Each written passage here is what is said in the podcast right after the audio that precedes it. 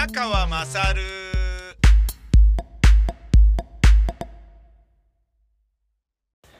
お前の母ちゃん宮川まさるです。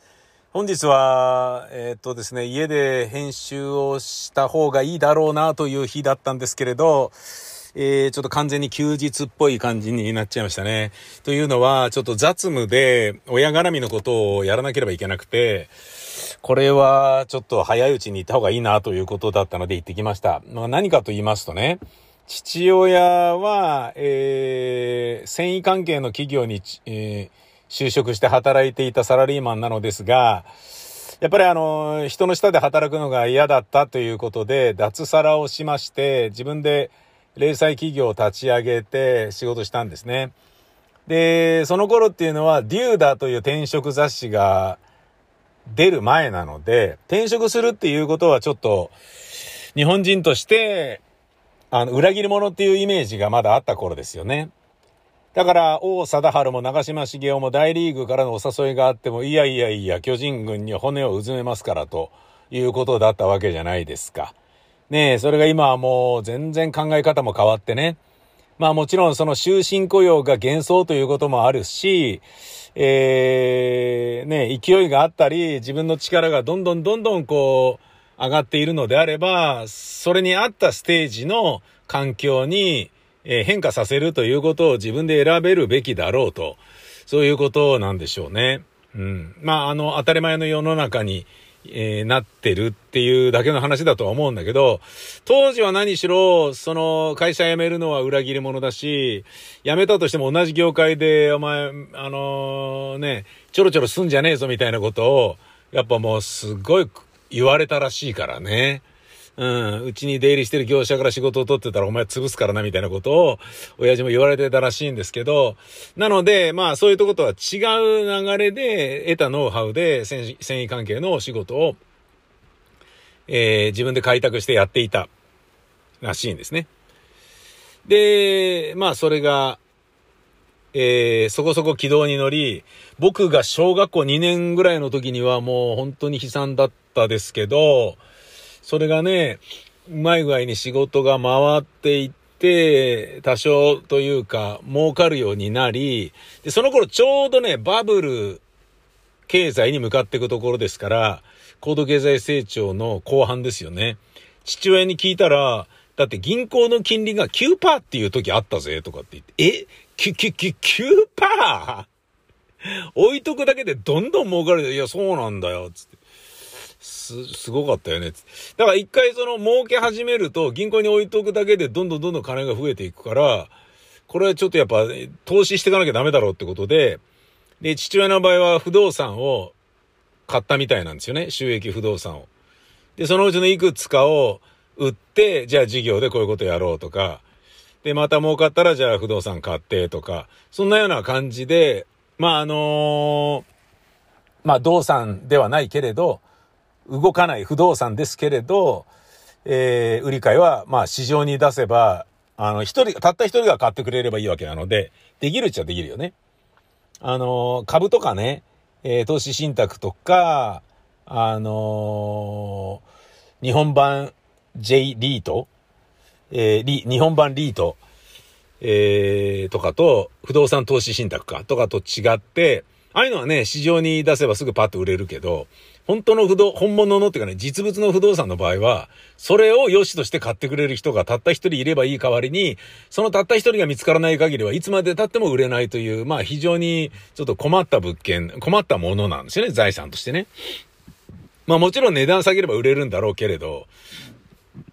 だから、えー、どんな収益不動産であろうとも、惚れてはいけないし、えー、物件価値があるかどうかとか、ね、利回りがどれだけあるかとか、そういうことを中心に選べましょうねと。あ、あの、建物綺麗だからあれがいいとかっていうようなバカな選び方をするんじゃないぞっていうのが、まあ、ね、ビジネスの鉄則だけど、当てはまりますよね。で、最終的に親父は、えーっと、2棟のアパートを残し、全部は売ったのかなで、自分の家を建て直したりとか、そんなようなことやったんでしょうかね。で、その、えー、アパートの管理を、まあ、未だに、そのアパートの家賃収入があるから父親は、えー、まあ、悠々自適に、あの、暮らしている部分があると思うんですけど、ただ、あの、やっぱ猛録してきたので、えー、やっぱその、まあ、間にね、管理会社入ってるんだけど、その間に入ってる管理会社の不動産屋さんとやり取りしてみたいなことがうまくできなくなってきたので、耳も遠くなってね。で、ちょっとマサルやってくれみたいな話になって、わかりました、つって、俺が間に入ってやってるんですよね。で、そんな中で、あの、隣のね、土地の人が、お互い古くなったけど、あのー、売るご予定はありませんかとかって、あるんであれば売ってくださいみたいな話が来て、売るか、売るわけねえだろみたいな、こっちは角地だぜみたいな、売るならお前だみたいな 感じのやり取りをしたりとか、そんなようなことをまあやってるわけですよ。あとはね、出てった人がすげえ散らかしてたんで、これだけちょっとハウスクリーニングにお金かかりますけどとか、壁紙張り替えるのにこれでかかるけどいいですよねとかって、大丈夫ですとかね、水漏れしてるんでこれ作り直しますとか、なんかそんなようなことをね、まあいろいろやりながらなんだけれど、今回ですね、今日行かなければいけなかったのが、非常にあの、めんどくさい話で、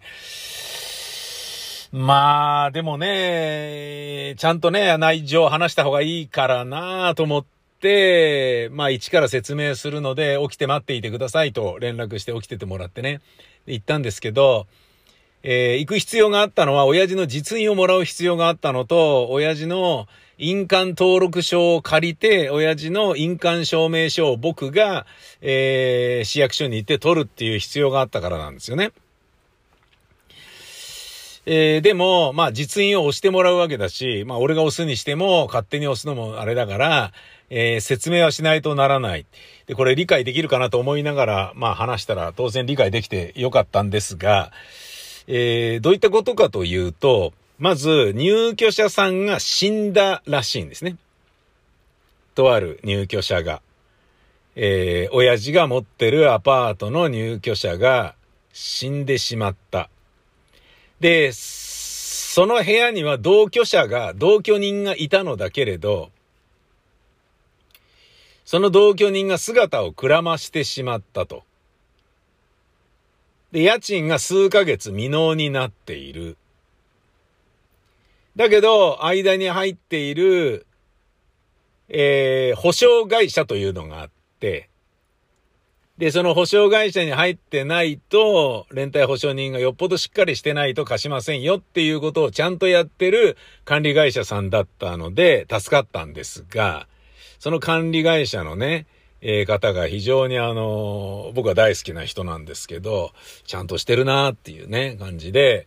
で、忌憚なき意見でいろいろ言ってくれるから助かるんですけどね。で、そこから連絡があったな、あった話なんですけど、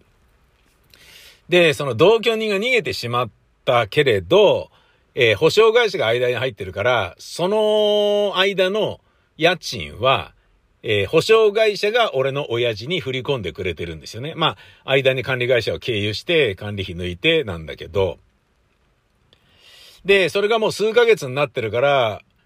もうこれちょっとふざけんなよってことで、その死んだ人の連、あの、保証人、連帯保証人であったり、同居人っていうポジションの人を探したりとかしながら、え裁判でその損失を補填するために取り戻すぞっていうことを保証会社が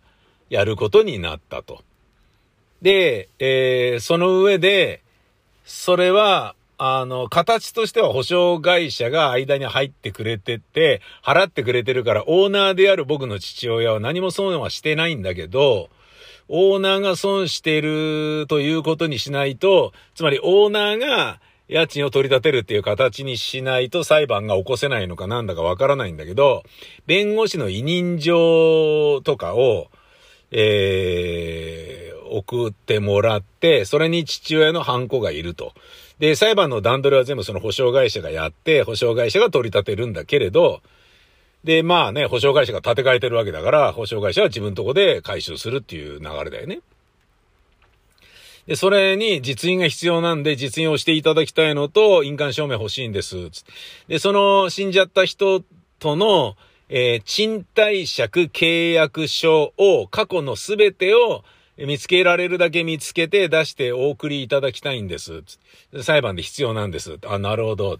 これは大変だなと思って、で、去年ぐらいから僕が弟から引き継いだので、一番新しい2年契約のものは、えー、我が家で見つかったんですね。だけど、その前のやつは、これ俺んちじゃねえなってことになって、で、弟夫婦が前はやってくれていたので、これあるかということを LINE で調べ、伝えて、分かったらちょっと支給探してみるねっていう話に弟が動いてくれてるんだけど、で、親父のとこ行って親父のとこあるかもしんないから、親父の部屋探さなきゃ、つって、今日行って、で、今日はあの、老犬のね、なんとか園っていうところに行く日ではないので、二人いるので、行くから起きてて、つって。で、話をね、して、で、探したんだけど、それが見当たらず、だけど、まあ、じゃあ、内容を説明してね、あ、そうなのか。え、え、部屋で死んだの？部屋で死んだの？とかって言って、親父はすげえ焦ってたけど、で、いわゆる事故物件になったので、いや、そういうことではないらしい。ね。まあ、病院で死んだかなんかなんだろうけれど、何しろ契約してる入居者が死んじゃって、えー、同居人がいないっていうことらしいんだよね、つって、そうなのか、つって。で、これこれこうだから、えー、犯行必要で分かった、つって。で、親父が実印として出したのがこれだな、つって、パンパンつって、それ押して、じゃあこれ大丈夫。あとは僕、えー、印鑑登録証っていうのが親父持ってたので、あ、じゃあこれ俺借りるから、印鑑登録証があれば、代理人であろうとも、えー、市役所行って、印鑑証明取ることができるから、親父に付き合ってもらう必要もないから、俺行ってくるね、と。で、これ回収して、あとはその弟から、過去の賃貸借契約の、あのー、契約書がね、何通か出てきたら、えー、それまとめて俺が、あのー、えー、不動産屋さんにね、管理会社に送るので、やっときますよって話して、分かった、OK、ありがとう、つって。で、僕部屋出て、親のマンション出て、で、市役所に行ったんですけど、市役所で印鑑証明をもらったら、俺が父親が実印だと言って押した実印とは違うものが出てきて、え、え、これで、これですか？とかって。はい。とかって言われて、いや、そりゃそうだよな。役所の人からしてみたら、これですか？って疑われても、はい。みたいなことだよね。あのー、印鑑登録って1個しかできませんよね、実印って。まあそうですね。とかな、いや、なんかそのいちいち、まあそうですね。そのなんか鼻に抜けるような言い方なんなんだよ、イラッとくるぜこいつらみたいな、そういうのがね、こうカチンと来ながらっていうのももちろんあったんだけど、まあしょうがない。ね、お役所ですからね、と思いながら、ああ、わかりました、つ。で、もうその役所出た瞬間に、もう一回ね、親のとこ電話して、いや、ちょっと実印が違ったので、もう一回行きますつって、ああ、そう、みたいな感じで。すまなかったな、マサル、みたいな感じになって、で、もう一回家探しして、あ、あったこのハンコこそがみたいな感じで、解決つってなったんですけどね。なんかそんなことをね、しましたよ。で、俺が実印と言われて出してたハンコっていうのは実印ではなくて、銀行の届け出印だったみたいで、まあ銀行の届け出員であることは我々知ってたんですけど、あの親の通帳も預かってますからね。で、親が入院する時の病院のね、お金とかも、俺とか女房とかが立て替えて、それを立て替えた金額を親父の口座から下ろしてもらってみたいなことをやってるんだけど、それをね、じゃあ、あの、この間も入院した時のお金立て替えたままだから、今日ちょっとこの、ね、認めん、認めんじゃねえや、銀行員をちょっと借りてっていい？つって今度改めて持ってくるから、ああ、大丈夫大丈夫、みたいな感じになっていて。で、これはね、あのーすごい便利らしいですね。あの、大抵の老人は金に汚くて、通帳なんかお前らには絶対渡さんとかっていうような 年寄りばっかりだから、いや、宮川さんの場合はすっごいラッキーだと思いますよ、つって、そんなにすんなりお前に預けるから頼むって言うとは、あ、もうびっくりですよ、つって、あの、ケアマネージャーさんとかに言われてね、あ、そうなんだ、つって。で、あのー、まあ、考えたんですけど、僕も弟も金に頓着しないタイプ。で、僕の女房も弟の女房も金に全く頓着しないタイプ。うん。で、お金は、あの、そんなに困ってないっていうところもまああると思う。俺も弟もね。そんなに生活に苦しい思いをしていないままここまで来られたというのもあるとは思う。まあだからなのかな。あのー、まあだから血筋ってことなんですかね。その、横の顔の突っ張ったガリガリ亡者ではないということが親父にも分かっているだろうし、まあ、マサルたちがそんなことをするわけがないというのも分かっているだろうし、うん。まあ、一回だけね、俺親父に借金したことあるんですよね。20代かなんかの時に、あれなんで借金したんだっけ？あ、そうだ、家買う時だ。家買う時に、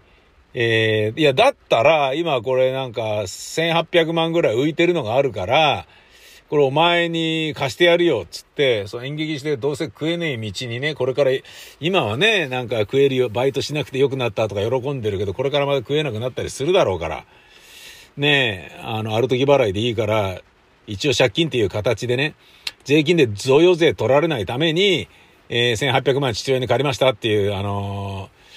ー、えっ、と、なんだ、借金の契約書みたいなものを、あの、書けと。で、それがあれば、あの、別に、ね、いついつまでにとかっていうのはなくていいから、おめえが稼いだら返せばいいからみたいな感じで、いや、なんかそれ嫌だなと思ったんだけど、俺はローンを組んで家を買うつもりだったんですけどね。いやいや、だったらじゃあこれを一旦使えよみたいな感じで、そう、ええー、と思ってすっげえ嫌で、自分でローンを組んで金融機関から、例えばね、1800万借りたとして、で、それを35年ローンで、えー、倍ぐらい、だから4000万ぐらい返すみたいなことになったとしても、そっちの方がまだ良かったなっていうぐらい、人から金を借りたっていうのが自分の親でもすごい嫌だったのね。で、それでもう嫌だね、気持ち悪いね、つって俺と女房は、ガンガン、あの、まあ、働いて、まあ、働いてるのは僕ですけど、そんでバンバン返して、なんかね、結構な短期間で返すことができたんですよね。うん。で、あ、まあ本当にバンバン返すんだなとかって言って、そんなに親の金借りるのが嫌なのか嫌ですとか なんか言って、バンバン返したって、まあ、その時ちょうどね、仕事が回ってたからよかったんだけど、で、そういうようなことがあるからかもしれないですね。父親が、まあ、マサルたちは、その、ね親の金をね、無心するような腐った男たちではねえということが伝わってるからなのか、もうお前らにこれ任すから頼むみたいな感じになっちゃって、ったらね、あの、ケアマネージャーさんとかそういうね、介護スタッフにすごいですね。訪問診療の先生とかに、そこを預けてもらえるのってほんと一番めんどくさいところですから、つって、すごいいいですね、とかって。で、おばあちゃん、おじいちゃん、あの、私たちあなたのね、おじいちゃんおばあちゃんの病院のお金立て替えてんだから、か、あの、か、返してちょうだいよ、とかって言っても、だからじゃない、そうやって騙されてなんとかしても、その手には乗らないぞ、みたいなことがたくさんあるんですよ、つって。ええー、とかって、よかった、いや、本当にすごいと思います、つって。そこ一一番揉めるところですから、家族で、つって。そんで、ぐっちゃぐちゃな関係になるんですよ、みたいな感じで、ええー、とか。ありそうだなとは思うよね。ありそうな話だなとも思うしさ、それは大変そうだなとも思うけど、我が家は全然そんなことがなくてよかったなっていうことではあるんだけど、なので、まあ基本的にね、えー、何も問題ないまま。で、そのね、お金を下ろすときも、もうね、あの、一個一個のレシートごとに、あの、記帳するようにして、レシート何十枚と、引き下ろす金を何十枚何百枚と用意して、それを255円とかね、一緒に病院から帰る時のタクシー代750円とかそういうの全部書いて、それをバーっとこの順番に印字するように記帳してくださいとかって銀行に行って、めんどくせえみたいな感じに絶対思ってるだろうけど、そういう風にしてね。まあ、つまり後でね、えー、まあなんだろうな、あのお、えー、家族とかね、いわゆる親戚とか、まあ、財産分与みたいなことにね、親が死んだ後とかに、えー、弟とかに見られた時に、あ、兄貴ちゃんとやってるなっていう風に思ってもらえるようにしときたいっていうのがね、まあ絶対条件なので、俺の中ではね。あいつちょっとちょろまかしてんじゃねえかあの長男みたいに死んでも生まれたくねえし、絶対そんなことしねえからみたいな感じで、えー、そういう風にね、やっているので、それは非常に助かってるんだけど、だからあのー、問題なく回ってるように見えて、ただやっぱ今回のようなね、入居者が死んじゃった、ね。で、同居人が雲隠れしやがった。で、それ裁判になりました。保証会社から金は落ちてるから我々に落ち度もないし、リスクも損してる部分もないんだけど、でも裁判を起こすって、そりゃそうだよな。ってなると、実印が必要で、書類も必要で、えー、で、その説明をしなければいけないっていうね。で、92歳でね、あと何年生きられるのかなっていうような、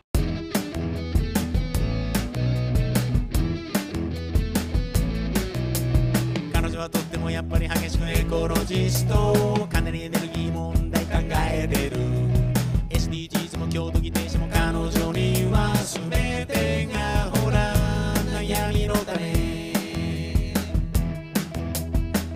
を使えば森林伐採森がなく水を使いまくればほら海がなく。天然ゴンドラテックスは主にマレーシアのゴム縁から今度。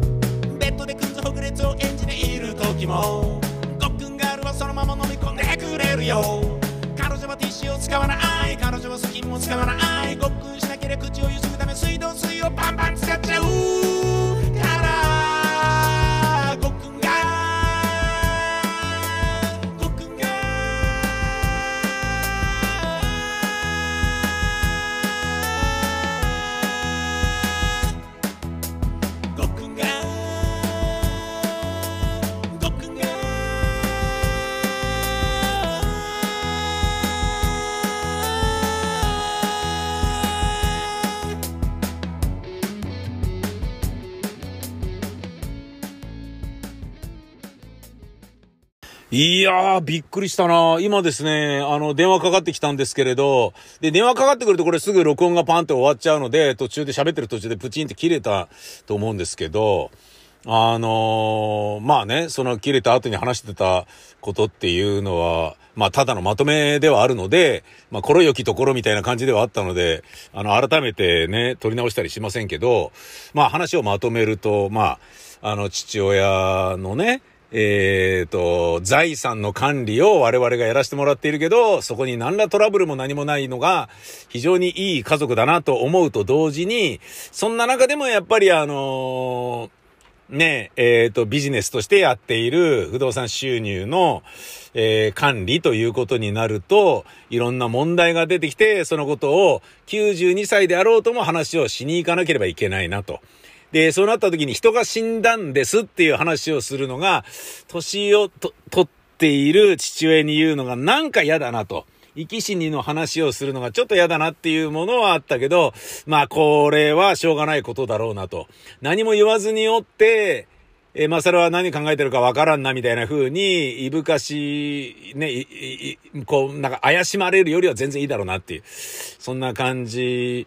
だけど、まあね、うん、まあ安穏とね、えー、悠々自適に暮らしたい父親でも、ちょっとね、え、何それ、そんなことがあったのかみたいなことで、ちょっと小さなストレスを与えているのが嫌だなと思うけど、ちゃんと伝えるっていうことは必要だなっていうことで、まあ、今日の自分はやってることは間違ってなかっただろうと思いましたっていうお話なんですけどね。で、その電話なんですけど、びっくりしたことに、たった今かかってきた電話、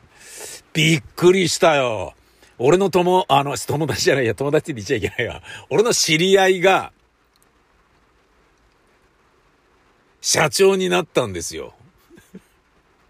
びっくりだよ。俺の知り合いが、しかも、放送局の社長になったんだよ。びっくりだよ。いやー、びっくりしたな。びっくりした、びっくりした